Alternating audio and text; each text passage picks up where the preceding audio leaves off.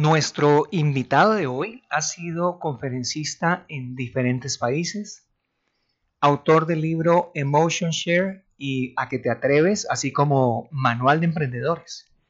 Ha escrito diferentes artículos para magazines en México, en Chile y Ecuador, así como para Exma Magazine en la Ciudad de México. Enamorado, enamorado del marketing, de la música rock, de las películas y de la comedia. Este invitado tiene una maestría en Administración de Negocios y en Ingeniería de Marketing. Ha sido profesor en la Universidad Católica de Ecuador, vicerrector y profesor de mercadeo en el Instituto ISMAC de Ecuador.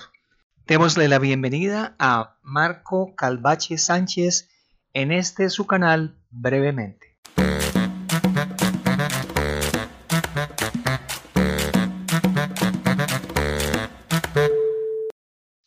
¿Quién es Marco Calvache Sánchez?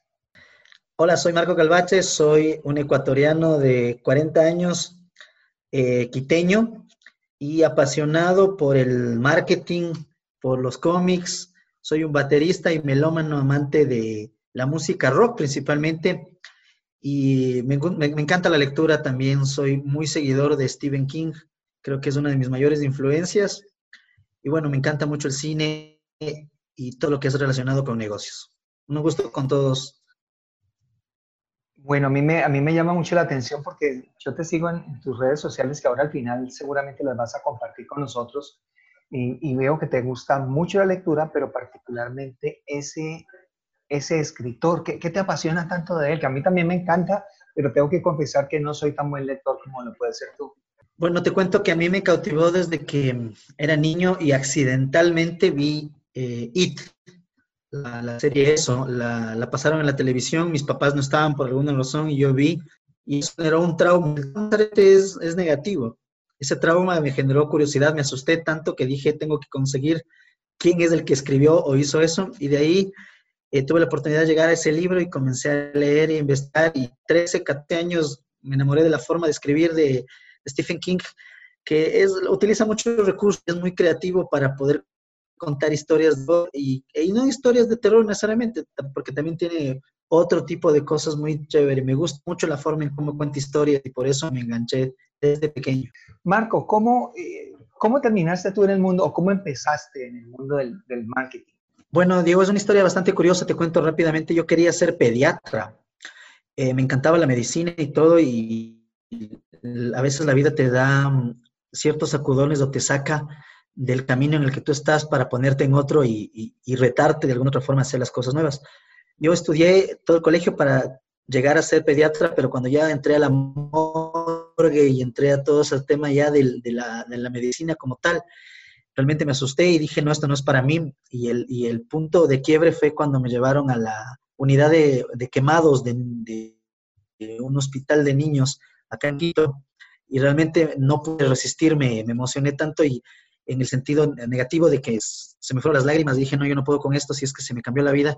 Fui a Estados Unidos a estudiar un año y medio inglés y de ahí dije, me gusta el tema de los negocios, le di un tema de estudio, de análisis y dije, bueno, me gusta el marketing porque el marketing involucra un tema de creatividad, un tema de poder ver y dimensionar cómo hacer creativamente que la gente se enamore de los productos, así es que vamos por acá y entré de rebote. O sea, mi primera opción realmente no fue el, marketing, fue la medicina. Bueno, pues creo que, creo que hiciste una muy buena elección, porque además em, tú lo disfrutas mucho, creo que disfrutas y, y, eso mismo te ha hecho ser creativo y has eh, desarrollado ciertas metodologías y tu propia, tu propia escuela de pensamiento, que hacia allá va mi siguiente pregunta. Eh, por algún motivo he escuchado que tú haces referencia aquí en el marketing hay unos paradigmas referentes a la, evolución. Entonces yo te preguntaría es, ¿cómo, ¿cómo, dimensionas tú esta evolución de los, de los, paradigma, de los paradigmas del marketing? Sí, perfecto, Diego. Verás, el, el marketing cambió y como todo el mundo sabe, el paradigma es una forma de pensar, un modelo de pensamiento y al inicio, el, la forma en cómo se hacía marketing inició con, tengo un producto a quien se lo vendo la gente comenzó a crear soluciones para los, problemas de las necesidades y estas soluciones estaban determinadas en productos y servicios. Pero al inicio, la gente buscaba necesariamente eh, satisfacer esa necesidad o solucionar ese problema fruto de la necesidad. Y lo que buscaba era tratar de vender la mayor cantidad de productos a la mayor cantidad de gente. Entonces, la primera era, el primer paradigma era, tengo un producto a quien se lo vendo, mientras descubro una solución buena, voy a tratar de buscar mercado y comencé a, a generar participación por esas ventas. Mientras más clientes conseguía, comenzaba a solucionar los problemas a los clientes y buscar más canales y más, y más clientes a través de esos canales. Esa fue la forma de hacer marketing durante mucho tiempo. Unas nuevas invenciones para sus productos, para solucionar problemas, para crear productos, hasta que alguien levantó la mano y dijo, no, no, no, sí, ahora entramos en la nueva forma de pensar. Y la nueva forma de pensar era, tengo un cliente, ¿qué más puedo venderle? Entonces, si el primer paradigma te decía, tengo un producto, ¿a quién se lo vendo? Era el enfoque en el producto. Ahora la forma de pensar era, tengo un cliente, ¿qué más puedo venderle? Y entramos en la era, en el paradigma de la era de la diversificación o también la era del wallet share yo le conozco. ¿Y qué significa diversificación? Si yo ya te tengo a ti como cliente, Diego, ¿qué más puedo venderte? Si ya te vendía un, un marcador de pizarra líquida, ya podría venderte no solo más colores de ese, de ese marcador, o de esa, de esa pluma de pizarra, pero te puedo vender un borrador, te puedo vender un pizarrón, te puedo vender una serie de cosas relacionadas y no relacionadas. Y el criterio de wallet share, en vez de market share, porque la participación de mercado era lo que primero tratábamos de buscar en el primer paradigma, en el segundo paradigma la gente de marketing comenzó a meterse en la billetera o en, el, en la cartera o en el bolsillo del cliente. Y comenzaron a preguntarme, en vez de, de decir cuánta participación tengo de mercado al inicio vendiendo más, la pregunta en el segundo paradigma era cómo me meto y cómo puedo ganar más espacio en la billetera del cliente. Y el wallet share es justamente eso, de toda la plata que tiene un cliente o el dinero que tiene un cliente para invertir en un producto, cuánto invierte en mí. Entonces yo voy a hacer estrategias de marketing para poder meterme más en ese presupuesto que tiene el cliente. Y si gasta toda su plata en mí, voy a tratar de que incremente ese presupuesto. Entonces comenzaron a haber un montón de promociones, comenzaron a, meterse justamente en esas, en esas formas de seducir para que el cliente pueda direccionar su, flujo de plata a nuevas propuestas. Tú te acuerdas que hace 25 años tú ibas a una droguería, una, a una farmacia, y lo único que comprabas era medicinas. Ahora tú vas a una farmacia y en una farmacia compras pan, compras eh, medicina, compras eh, útiles escolares y una serie de cosas. Entonces, justamente es la parte del segundo paradigma. ¿Qué más puedo vender al cliente? Y el tercero y cuarto paradigmas eh, vienen rápidamente fruto de este tercero, que es, la primera, recuerden, tengo un producto a quien se lo vendo. En la segunda etapa, tengo un cliente que más puedo venderle. Y en la tercera pasamos a un, un tema de la relación y del, y del papel que tiene un cliente en hacer que se expanda la imagen de esa marca. Y la tercera pregunta es, el tercer paradigma es, el cliente me tiene como marca, ¿cómo hago para que me siga prefiriendo? Entonces comenzamos a tratar de meternos en la fidelidad del cliente. Si él ya me compra una vez y me está comprando otros productos, pero ¿cómo garantizo que me siga comprando? Y ahí es muy el, el, tema, el primario es las emociones, en donde ya no me interesa meterme en el bolsillo del cliente necesariamente, sino en sus conversaciones. ¿Cómo hago que el cliente hable de mí?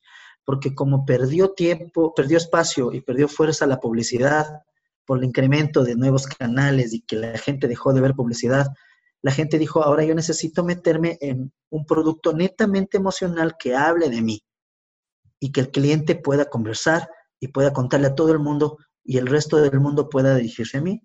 Y eso nos denota el, cuarto y quinto paradigmas, que son el, justamente parte de lo que escribí, que se llama el emotion share y que es cómo están repartidas las emociones. Ya no me interesa meterme solo en la participación de mercado como el primer paradigma, ya no me interesa tan solo meterme en la billetera del cliente, ya no me interesa tampoco meterme solo en sus conversaciones, ahora me toca meterme en sus emociones. Y el emotion share, que significa emoción y participación de emociones, hace el quinto paradigma, que es eh, de todas las emociones que siente el cliente en el día, cuántas las genera mi producto.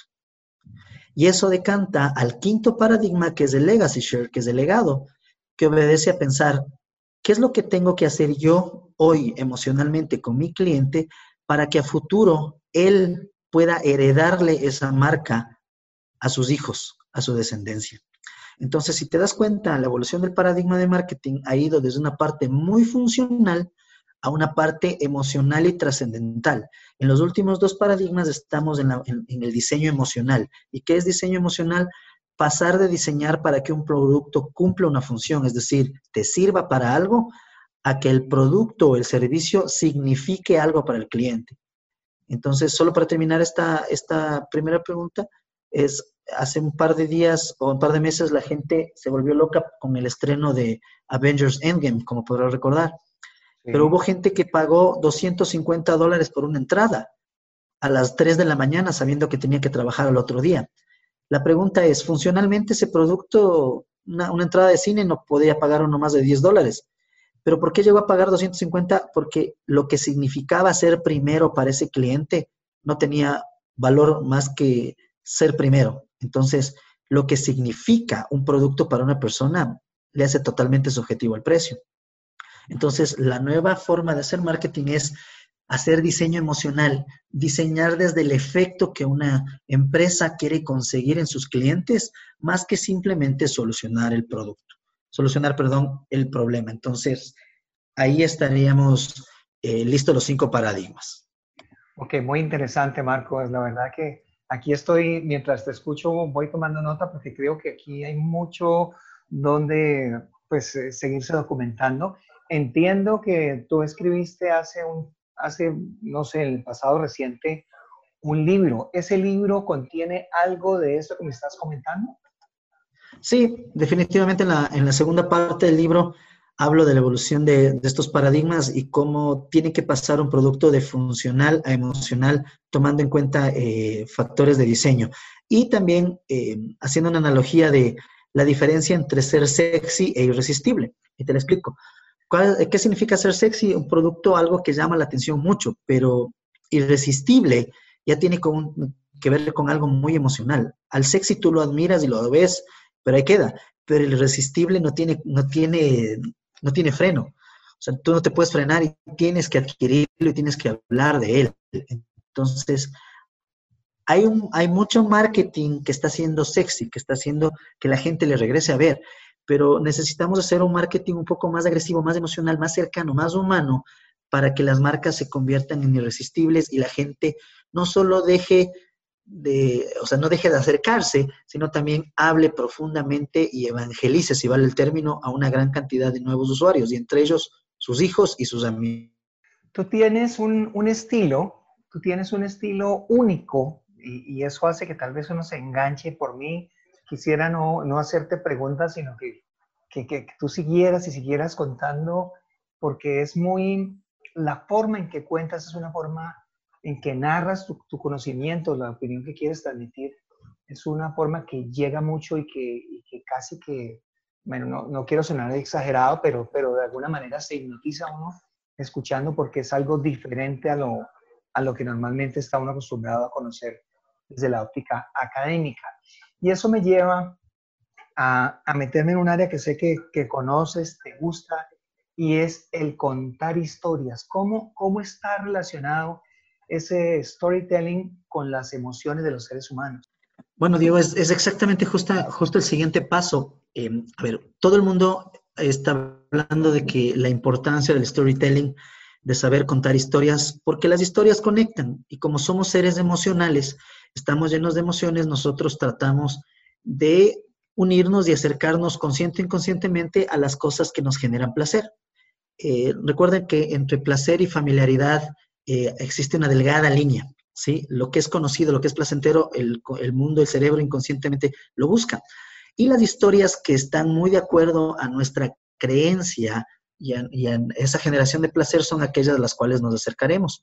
Por eso el diseño emocional parte de que el producto no solo cumpla la función de cumplir, valga la redundancia, sino que cuente una historia y esa historia hable sobre los defectos o algo más que esa marca quiere lograr en el cliente. Entonces ya no puedo pensar en diseñar de cómo le soluciona al cliente, sino qué, qué efecto quiero lograr en él.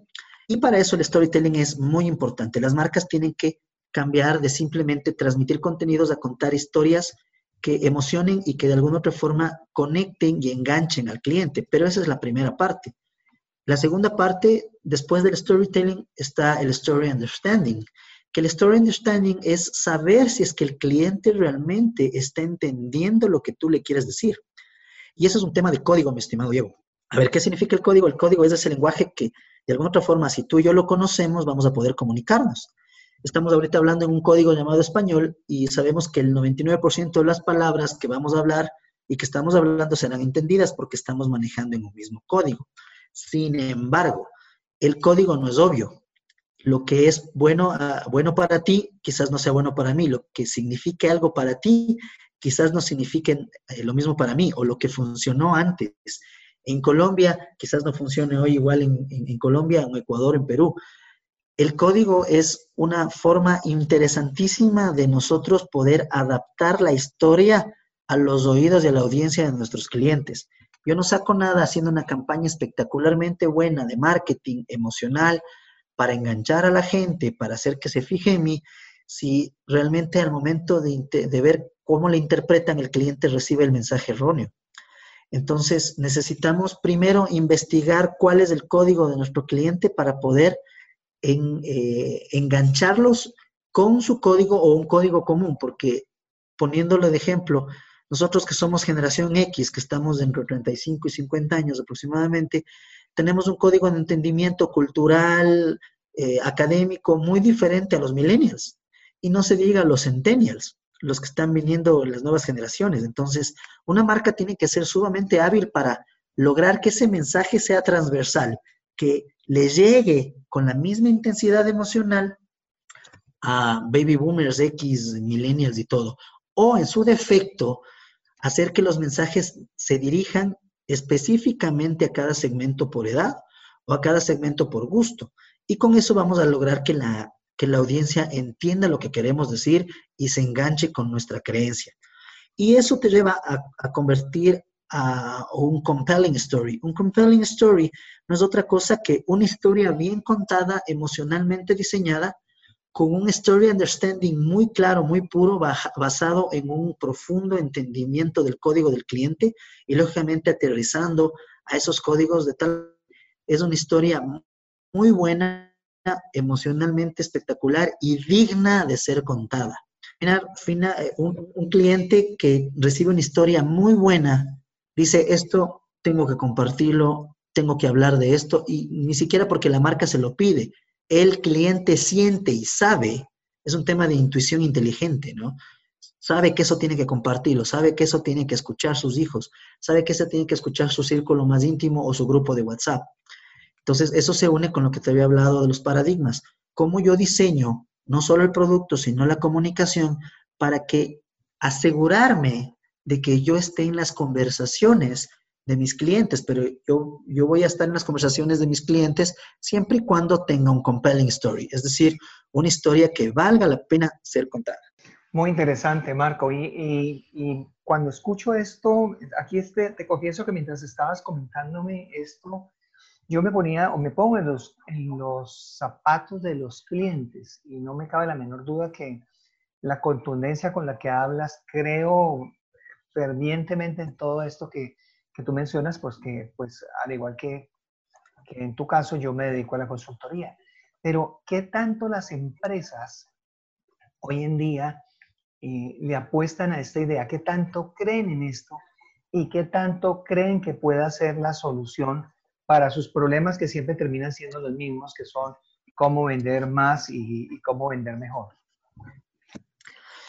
Es una excelente pregunta y creo que hay dos extremos. Hay los em, que creen fervientemente en esto y están haciendo un cambio. Eh, y no es reciente, ojo, las emociones siempre fueron importantes, siempre fueron relevantes, sino que el mundo recientemente, hace poco, les dio la importancia que tenían. Siempre fueron importantes pero hay unas empresas que se volcaron y dijeron, sí, totalmente vamos a hacerlo acá. Hay otras que son escépticas y son escépticas porque de alguna otra forma siguen vendiendo y tienen, y tienen ciertas miopías, quizás de, me atrevería a decir, de ego de marca. Hay, muchas marcas que dicen, no, mi producto se sigue vendiendo, es un producto que la gente lo necesita y lo busca. sí, es, correcto y puedo, y puedo asegurar que puede ser mucho, mucho caso de éxito, pero el, el prestigio no lo es todo. Y para poner un ejemplo, acá hubo una universidad que le apostaba muchísimo al tema del prestigio decía, nosotros no necesitamos eh, meternos tanto en temas comerciales o innovación porque de alguna otra forma el prestigio de esta universidad eh, hace que se venda sola. Pero sus competidores comenzaron a meterse en temas emocionales tan profundos que se dieron cuenta de que a pesar de que no tenían el mismo background o el mismo antecedente académico y el peso del prestigio, comenzaron en, entender un poco el código del alumno y le comenzaron a preguntar, oye, tú en una universidad, aparte del prestigio, ¿qué es interesante para ti? Y muchos alumnos dijeron, bueno, imagínate las respuestas, totalmente emocionales, que haya un buen bar, que haya muy chicas y chicos guapos, que haya relaciones internacionales, que la pasemos bien. Entonces, a ver, explícame. Ya no solo es el prestigio algo importante para elegir una universidad. Claro, el prestigio es importante, pero si tienes estas cosas extras, te regresaré a ver. Entonces, curiosamente, estas otras universidades que no tenían el peso académico que tenía la Universidad 1, comenzaron a perder alumnos justamente por estos factores adicionales. Y ahora, esta universidad que te, contó, te conté está ahorita desesperada tratando de meterse ya en, en ahondar en estos adicionales que antes consideraban que eran superfluos porque bebían solo del prestigio. Entonces, hay empresas que están recién dándose cuenta de esto porque la competencia o el mercado les afecta. Y al menos ahorita en época de COVID, lo que va a venir después es justamente la posibilidad de que nosotros tengamos una diferenciación emocional más fuerte, a lo menos cuando nos toque impactar en esta época donde estamos aislados, donde nuestras libertades han sido, han sido mermadas por la situación en la que vivimos. Entonces la conexión emocional es mucho más fuerte. Y lógicamente habrá las empresas híbridas que que estarán esperando que unas se muevan para yo seguirlas, las famosas Me Too. Si tú lo haces, yo también lo hago. Entonces, eh, uno tiene que apuntar realmente a tratar de ser pionero, pero para eso es importantísimo conectarse con los códigos del cliente y principalmente con esos clientes que nos aman. Recuerda que tú tienes tres tipos de clientes, los que te aman, los que te odian y los que no les importas nada. ¿Por qué hay que trabajar con los que te aman y los que te odian? Para saber por qué esas emociones tan fuertes han hecho que te amen o que te odien y trabajar para que hablen de ti. Y, con eso se rompe el último paradigma del marketing, en donde todo el mundo decía, hay que, hay que hacer marketing para nuestro target, nuestro segmento, y, haces todo el diseño para ellos. Sí, yo ahora agarro, les cuestiono un poco y les digo, no necesariamente porque necesitamos hacer marketing para todo el mundo. Así no me compres, necesito que sepas quién soy. Así nunca me compres nada, quiero que sepas quién soy y qué hago, porque así no me compres, tú vas a decirle al mundo, oye, nunca le he comprado esta marca, pero me encanta esta marca. Entonces pasamos otra vez a, la importancia de lo emocional. Muy bien, muy bien. Bueno, no, no puedo dejarte ir eh, y aquí voy a contarle a nuestros oyentes cómo conocí a, Marco. Eso fue hace, no, hace mucho tiempo. Eh, Marco Calvache fue invitado a, a una una reunión que tenía un gremio aquí en, la ciudad de Cali, en Colombia, donde estamos haciendo esta grabación. Em, y aparte de la, de la forma tan, tan casual, tan amena, en que Marco pues, comunica su mensaje, hubo algo que me impactó bastante y que hizo tal vez que yo tomara como la iniciativa, no sé si recuerdas, de, de aproximarme y, y, hablarte y estar. Correcto, sí, sí. Y fueron, fue la parte visual. Tú manejas algo eh, no sé, los, los eh, cartoons, me gustaría que, nos contaras un poco y qué tiene que ver con el término marketing snack. ¿Cuál es el futuro de ese marketing snack? Correcto, gracias, Dieguito. Eh, sí, nos conocimos en este evento que, que, hubo en Cali y yo, aparte de dar un, poco de lo que estoy comentando ahora, presenté a Marketing Snacks. Marketing Snacks es un, es un cómic que habla sobre marketing y negocios o sobre temas de la vida contados a través de un cómic, en cuatro, cinco, hasta seis escenas. ¿Por qué nació Marketing Snacks? Primero, a ver, el, nombre, como ustedes saben, en Colombia, en Perú, un snack, en, toda Latinoamérica, un snack es un bocadito, es un pasabocas, es un bocadillo, es, alguna cosita que tú te lo comes rápidamente y te ayuda a engañar el estómago, ¿sí? Como popcorn, como, como crispetas, como lo, dicen así, como el famoso eh, palomitas de maíz. ¿Sí? O botanitas, como lo dicen en México. Entonces, eh, yo, ¿por qué surgió esta idea de hacer marketing snacks? Yo escribí el libro y también comencé a escribir y escribo en algunas revistas en Latinoamérica que me, han, invitado, pero eh, curiosamente la historia nació y por eso eh, esto se une con lo que les contaba de storytelling y story understanding. Mi esposa estudió turismo y yo le regalé mi libro a ella. Le dije, ¿ya lo leíste? Y ella me dijo, no. Y le digo, oye, pero imagínate todo el esfuerzo que hice. Por favor, léelo. Seis meses después le pregunté nuevamente, oye, ¿ya leíste el libro? ¿Acabaste de leer el libro? Y me dijo, no. Entonces yo me enojé y le dije, ¿pero por qué? Dice, no, lo que pasa es que está muy técnico y es de marketing, yo soy de turismo y todo. Entonces, después de mi enojo, me di cuenta que me estaba haciendo la pregunta equivocada. En vez de preguntarme, ¿por qué mi esposa no me lee? La pregunta que me dice es, ¿cómo hago para que me lea? Siempre me han gustado los cómics y siempre eh, he visto que somos, o el ser humano es extremadamente visual y nacimos para ser visuales.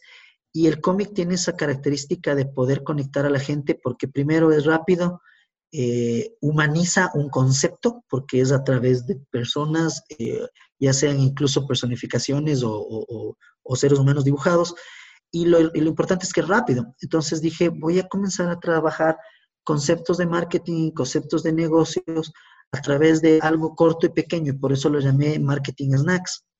Eh, marketing Snacks lo desarrollé un año y medio y son historias cortitas, snacks de marketing que te hablan sobre justo los temas que hemos conversado acá y que en menos de 30 segundos lo lee, generando, cualquier persona, ¿no? Generando dos impactos. Primero, el impacto emocional.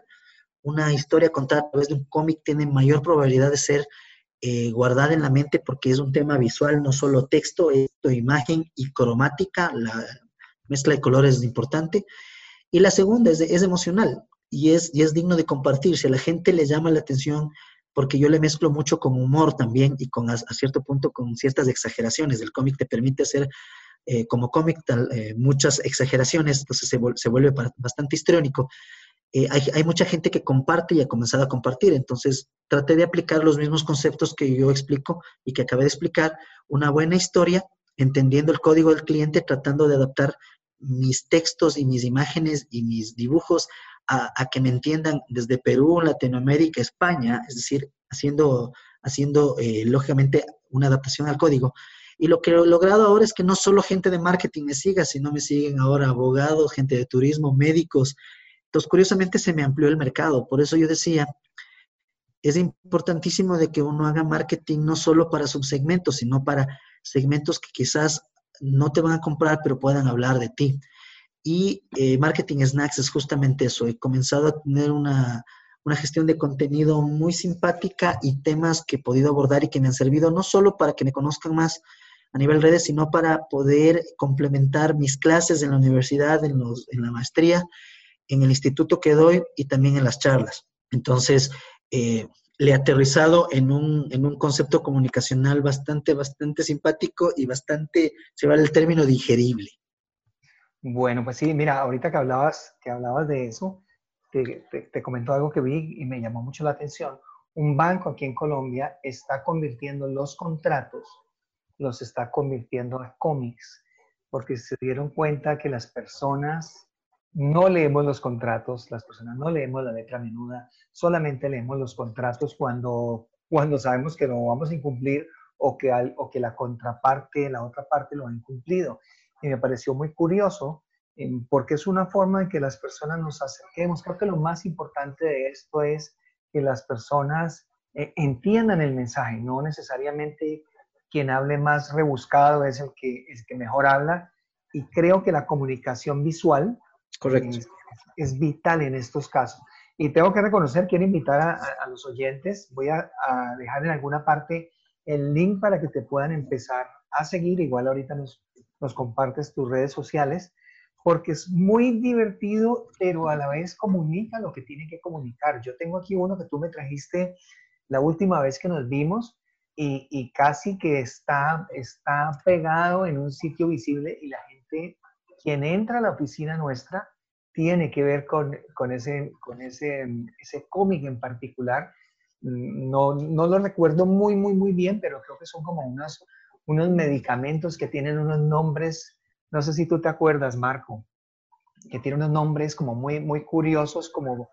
ah, claro, era el de, el de los repelentes de clientes. Es genial, genial. Voy a tratar de, de subirlo ahora aquí en el, junto con el, con el link en las redes sociales para que las personas conozcan tu trabajo. Marco Calvache Sánchez, quiero darte las gracias por haber estado con nosotros.